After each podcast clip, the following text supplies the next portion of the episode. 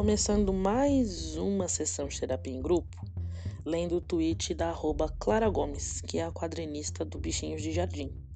E ela perguntou se as pessoas, como é que as pessoas faziam para prestar atenção em podcast. Aí eu fui lá, dei o meu pitaco, falei para ela começar pelos podcasts curtinhos, porque eles não cansavam, pelos monólogos, porque não tem um monte de gente falando ao mesmo tempo. Por que não pela hashtag podcasts precarizados, porque já que não tem periodicidade, né? Ela não ficaria tratada no feed. Ela não teria que seguir a rotina do podcast, ela podia encaixar o podcast na própria rotina. E ela respondeu dizendo que tem dificuldade até com áudio de WhatsApp, mas que ela queria muito gostar de podcast porque ela acha uma coisa mais humana do que só escrever. Ela disse que tinha muita emoção numa voz. E o Divaneios nasceu muito com essa questão da emoção numa voz. Ele nasceu sem um propósito fixo. Quando eu imaginei o Divaneios, eu só gravei e soltei episódio. Não foi uma coisa muito programada assim. E eu tô tentando fazer, estruturar ele agora no nono episódio. E, inclusive, o Divaneio sai agora toda terça-feira, tá?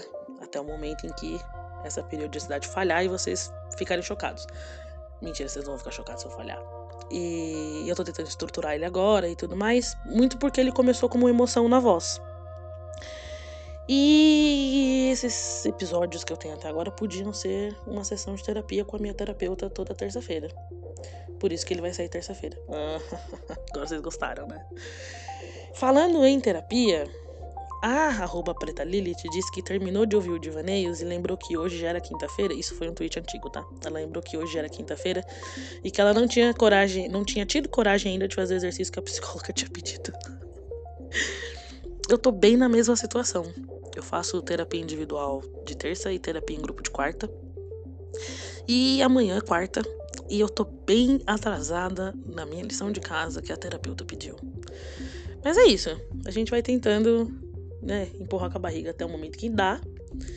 Mas eu tenho um probleminha com fazer exercícios que a terapeuta pede. Porque eu tenho medo. Eu tenho medo de decepcionar a terapeuta. Isso tem muito a ver com a necessidade de perfeccionismo, enfim. Estou tratando isso na terapia, calma, gente. Mas principalmente pelo fato de que eu tenho medo de, de chegar lá e falar: olha aqui o que, que eu fiz. Ela falar, mas você não entendeu, não era isso. Puta que pariu. E aí eu fico, eu fico empurrando com a barriga para fazer exercício. E, e, falando sobre querer agradar a terapeuta, um arroba bodas, cara, ele colocou uma tirinha no Twitter que eu chorei de dar risada. É um, é um quadrinho, um quadrinho só. Tem uma, uma, uma terapeuta sentada numa cadeira, um cara sentado num divã. E aí ela fala assim: Precisamos entender essa sua necessidade constante de agradar a todos. E ele responde: Claro, se isso te faz feliz. E eu falei: Nossa, fizeram uma tirinha de mim e nem me chamaram. pois é, é isso. Essa sou eu na terapia, tentando agradar constantemente a minha terapeuta. E pior de tudo, o Bodas respondeu. Falou que sabe da onde ele tinha tirado essa tirinha? A psicóloga dele tinha postado no Stories. Adorei. Adorei a tirinha. Adorei a chacota, principalmente. Porque a psicóloga ter postado essa tirinha foi a shade, meu pai. Mas ainda falando do Bodas, e ainda falando do episódio passado, ele disse que tem uma percepção terrível dele mesmo, né? Uma percepção física, que ele se achava feio, muito feio. E eu acho que é todo mundo, né? Eu não, eu não, não tô dizendo que as pessoas que não se acham feias são narcisistas, mas eu acho que a tendência, é, e é o que eu tenho visto, pelo menos, é que as pessoas tenham essa percepção cagada de si próprio. Mas é porque, e aí eu tô dando um chutão no escuro, mas é porque eu acho que a gente passou as nossas infâncias e adolescências todas ouvindo o negócio de você não pode falar que você é melhor que as pessoas porque isso te torna arrogante. Você não pode falar que você é melhor que as pessoas porque isso te torna arrogante. E aí, quando você é uma pessoa bonita e é ciente de que você é bonito, você não pode falar que você é bonito porque isso te torna arrogante. E aí, você que não é bonito, só fica um pouquinho pior. Porque você não pode ser nem bonito, nem arrogante. Eu acho que todo mundo tem essa percepção meio cagada de si. Porque a gente não aprende a se ver como uma pessoa bonita. Eu acho que a gente não aprende a, a se olhar e se entender como uma pessoa bonita. Porque a gente não pode ficar falando que a gente é lindo, maravilhoso. Porque te torna uma pessoa arrogante. E o Bodas também questionou que seria um papo bem estranho chegar no outro e perguntar: você me acha feio ou só impressão? Eu também acho que você não tem que ficar parando ninguém né, na balada e perguntar: ô, oh, mas você me acha feio ou não? Porque isso vai parecer meio estranho mesmo. Mas eu acho que vale como reflexão, sabe? Se você tá, sei lá, num, numa balada, que nem foi a situação que eu mencionei no episódio passado, e aí você vê aquela pessoa e você acha que a pessoa acha alguma coisa, opa, vamos parar? Vamos fazer uma reflexão aqui? Essa pessoa que não me conhece, nunca me viu, me acha feio mesmo? Ou é só uma impressão de que eu tenho que essa pessoa acha alguma coisa? Eu acho que vale como reflexão, sabe? Não saia abordando pessoas no meio do rolê perguntando se elas te acham feio ou bonito. Não faça isso. É... Ainda falando do episódio passado, o arroba quanto, quanto fez uma pergunta muito interessante. Ele quis saber se funhanhado poderia ser considerado um coloide psíquico. E sim, a resposta para funhanhado coloide psíquico é sim. Mas você precisa entender quanto um conto que se você estiver considerando que o funhanhado é uma mistura heterogênea de tá tudo ok, com o que, que eu tô fazendo. Já viram aqueles. Olha, olha o exemplo que eu vou dar, hein? Já viram aqueles óleo bifásico que sua avó comprava na revista da Natura, da Avon? Vem separadinho, né? Um óleo mais denso, um óleo menos denso. Aí você chacoalha assim o breganetes, mistura tudo e você passa no corpo enquanto ele está bifásico. Depois, quando você deixa ele assim em cima da, da camiseira, da camiseira, porque você é velha e foi sua avó que comprou o creme na revista Avon, quando você põe ele numa superfície, os olhos se separam norma, né, novamente. Então, isso é um coloide. E, e eu acho que sim, o funhanhado pode ser um coloide psíquico. Porque quando você tá lá no, no, no meio do funhanhado, você tá unifásico, né? Você tá misturado e tal. Mas quando você para, aí você percebe que o funhanhado tá lá, separadinho. Pra cima tá tudo ok, tá bem saço. E pra baixo, tipo, mano, o que, que eu tô fazendo na minha vida nesse caralho? Sim, funhanhado é um colóide psíquico, óleo bifásico da natura. Isso mesmo, quanto quanto. Outra coisa que o Quantum perguntou, na verdade ele comentou, é que o último episódio não deixou ele deprê. E aí eu fiquei na dúvida. Será que depois disso, depois que ele parou, absorveu, botou o óleo bifásico em cima da camiseira, será que na hora que o óleo bifásico separou, não bateu a bad? depois que assentou o episódio na sua cabeça, quanto? Será que não, não bateu a bad? Conta pra mim, por favor. Eu gostaria de saber. Falando, voltando a falar de terapia, o quanto me marcou num tweet da arroba aleatória e tal. Acho que é isso, aleatória e tal, isso. E ela fala: na série Lucifer, vemos que até o diabo faz terapia e você aí achando que é desnecessário. É isso, gente. Até o capeta faz terapia e vocês achando que a dica que eu dou no final do episódio é balela, que eu falo da boca para fora. Não, eu falo pra fazer terapia porque terapia é importante. E aí o quanto me marcou, porque ele disse que a terapeuta do Lucifer na vida real era o Divanense. Meu podcast não conta com terapia, pessoal. Vocês precisam procurar um terapeuta de verdade, tá? Mesmo Lúcifer. Porém, trataria o diabão sim se ele pedisse com jeitinho.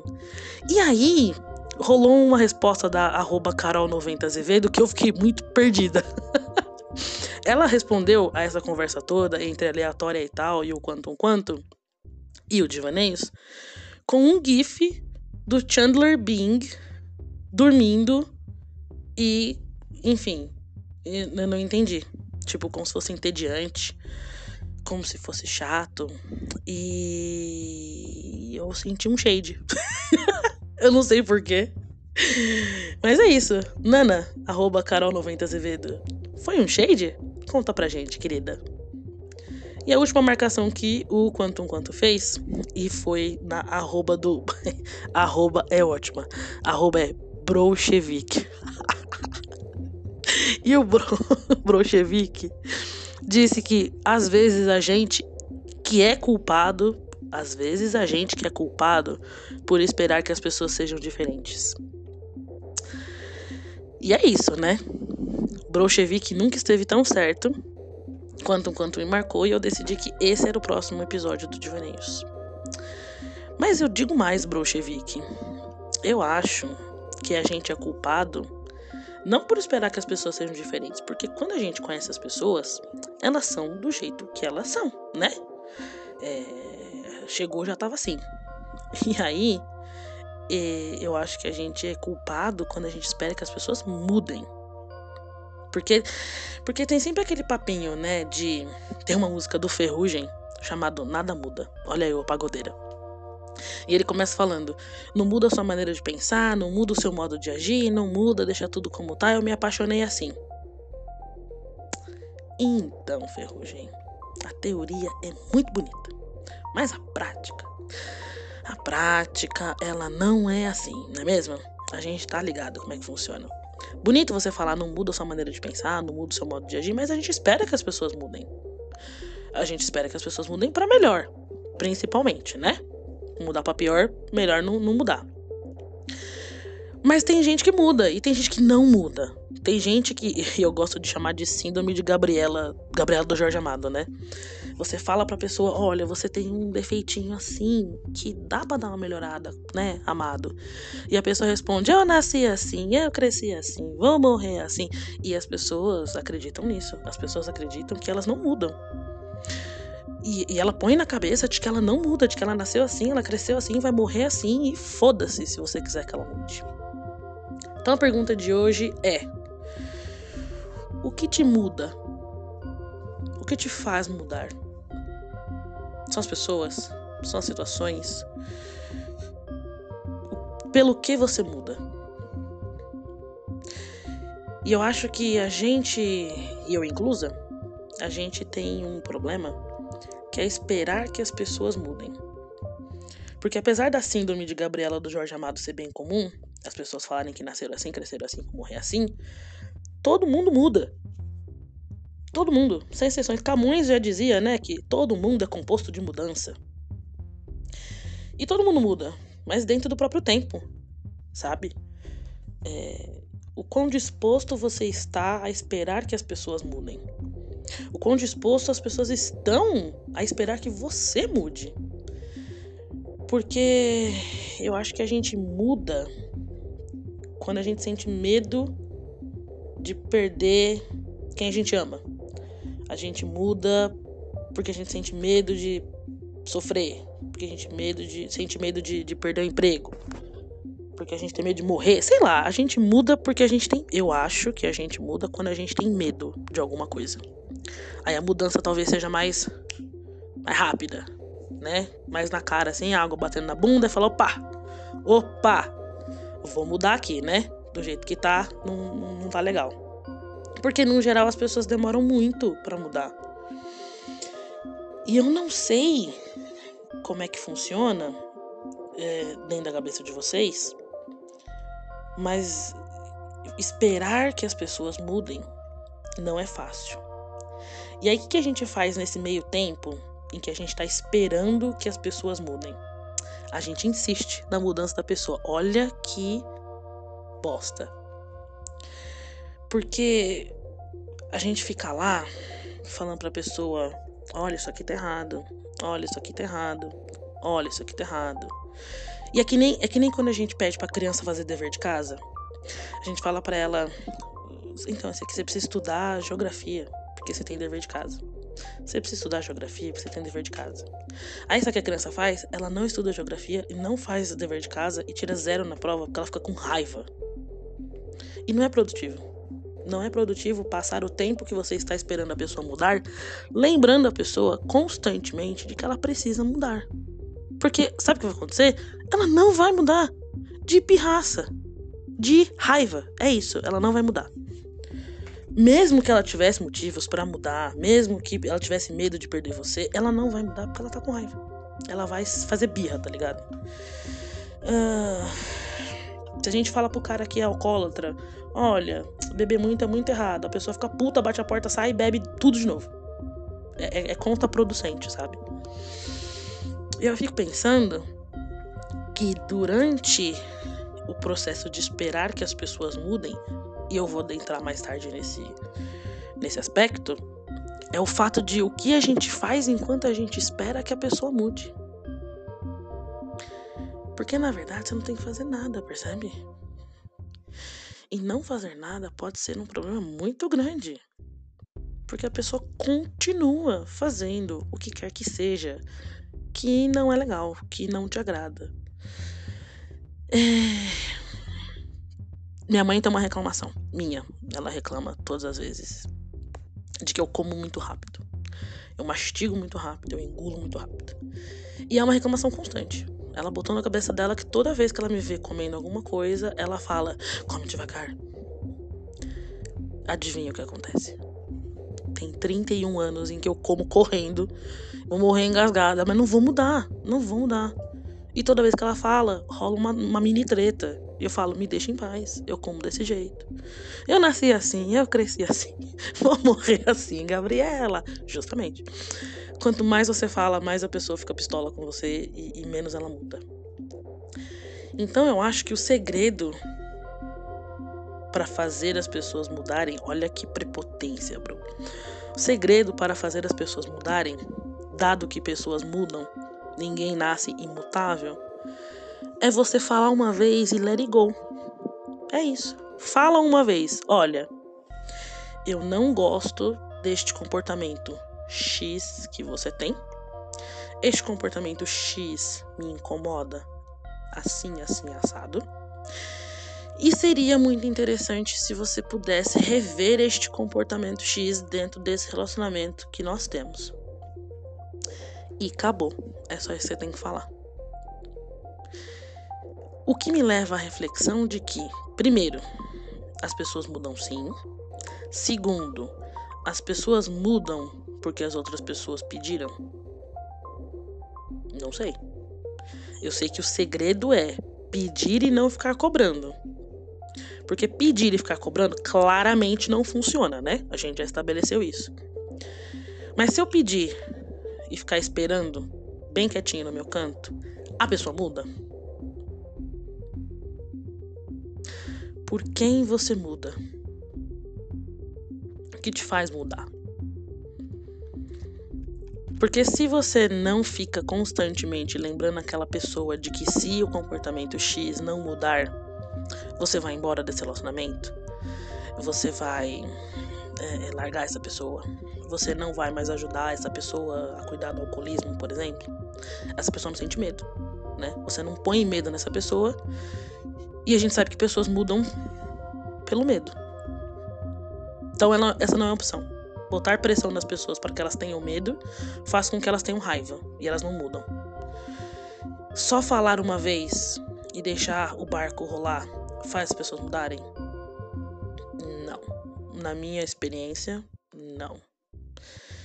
Eu fico de cara quando as pessoas acham e aí pessoas no geral são, é, é, quando você ouve assim, ai, mas porque um, se, lá, se o homem que trai não é fiel, quando o homem ama, ele é fiel, como se a fidelidade estivesse condicionada a o amar, né? Não ao caráter da pessoa. Dado que você esteja num relacionamento monogâmico, enfim. Ou se não, ai, fulano, se a pessoa que você gosta te ama, ele vai mudar por você. Hum, hum, hum, então, acho que não funciona assim também não. E aí eu me vejo num mato sem cachorro. Porque se não funciona ficar falando para a pessoa constantemente porque ela pega raiva e faz o completo oposto do que eu pedi, e se não funciona, simplesmente virar para a pessoa, falar uma vez e esperar que ela mude, o que faz as pessoas mudarem?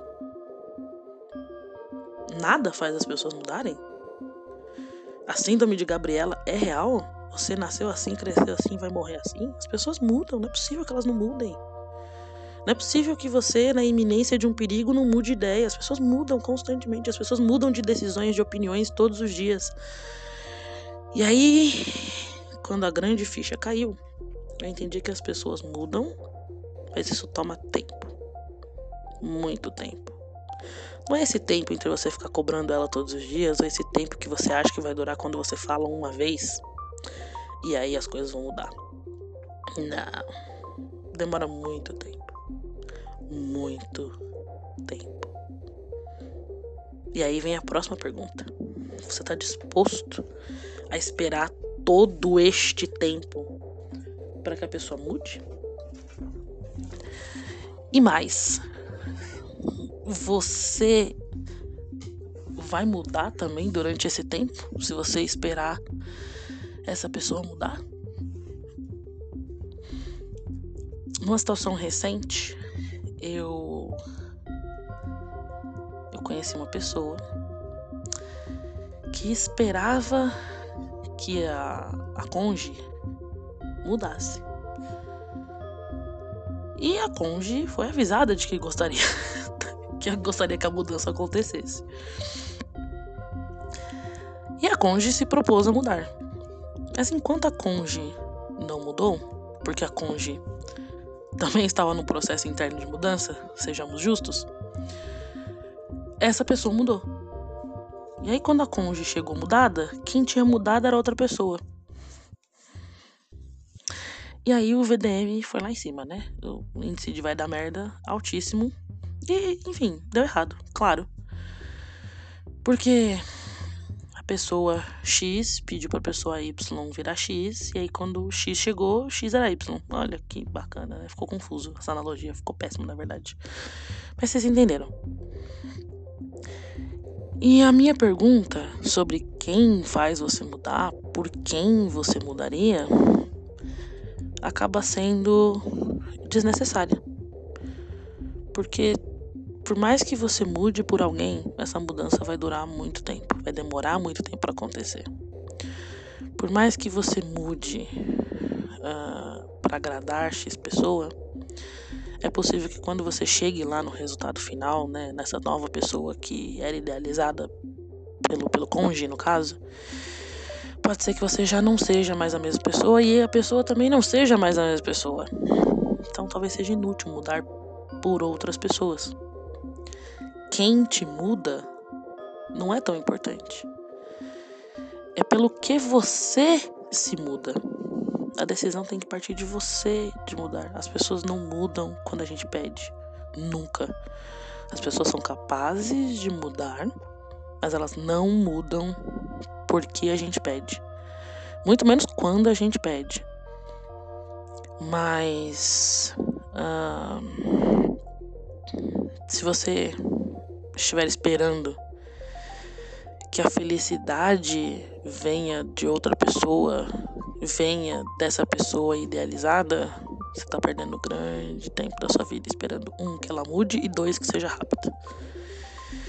E aí eu penso muito naquela frase do Gandhi, que com certeza tem um intuito muito mais espiritual do que essa que eu vou usar agora, mas ele falava, né, seja a mudança que você quer ver no mundo. E é isso. Eu não mudaria por ninguém, nem se essa pessoa pedisse.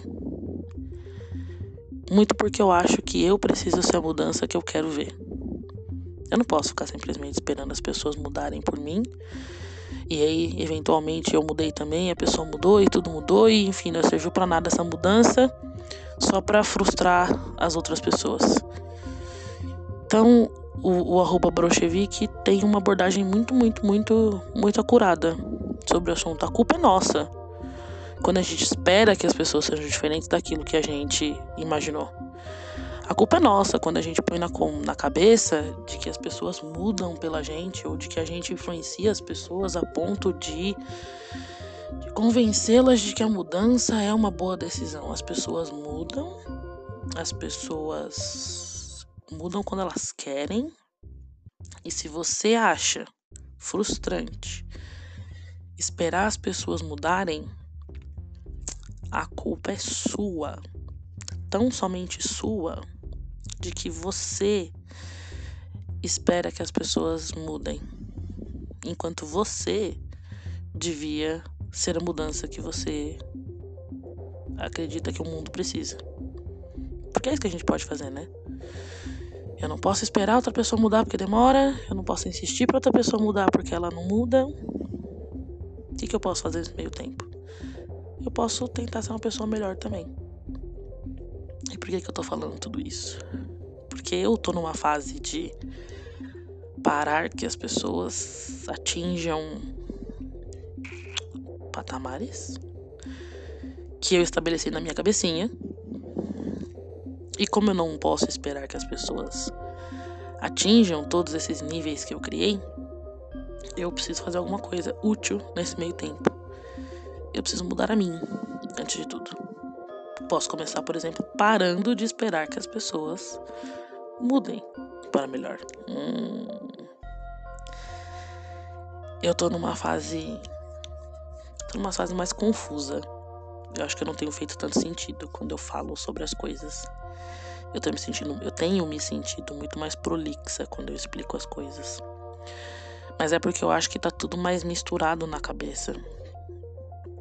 E E aí eu não sei se isso é um resultado bom da terapia, porque as coisas estão saindo das suas caixinhas e talvez estejam todas espalhadas no chão assim.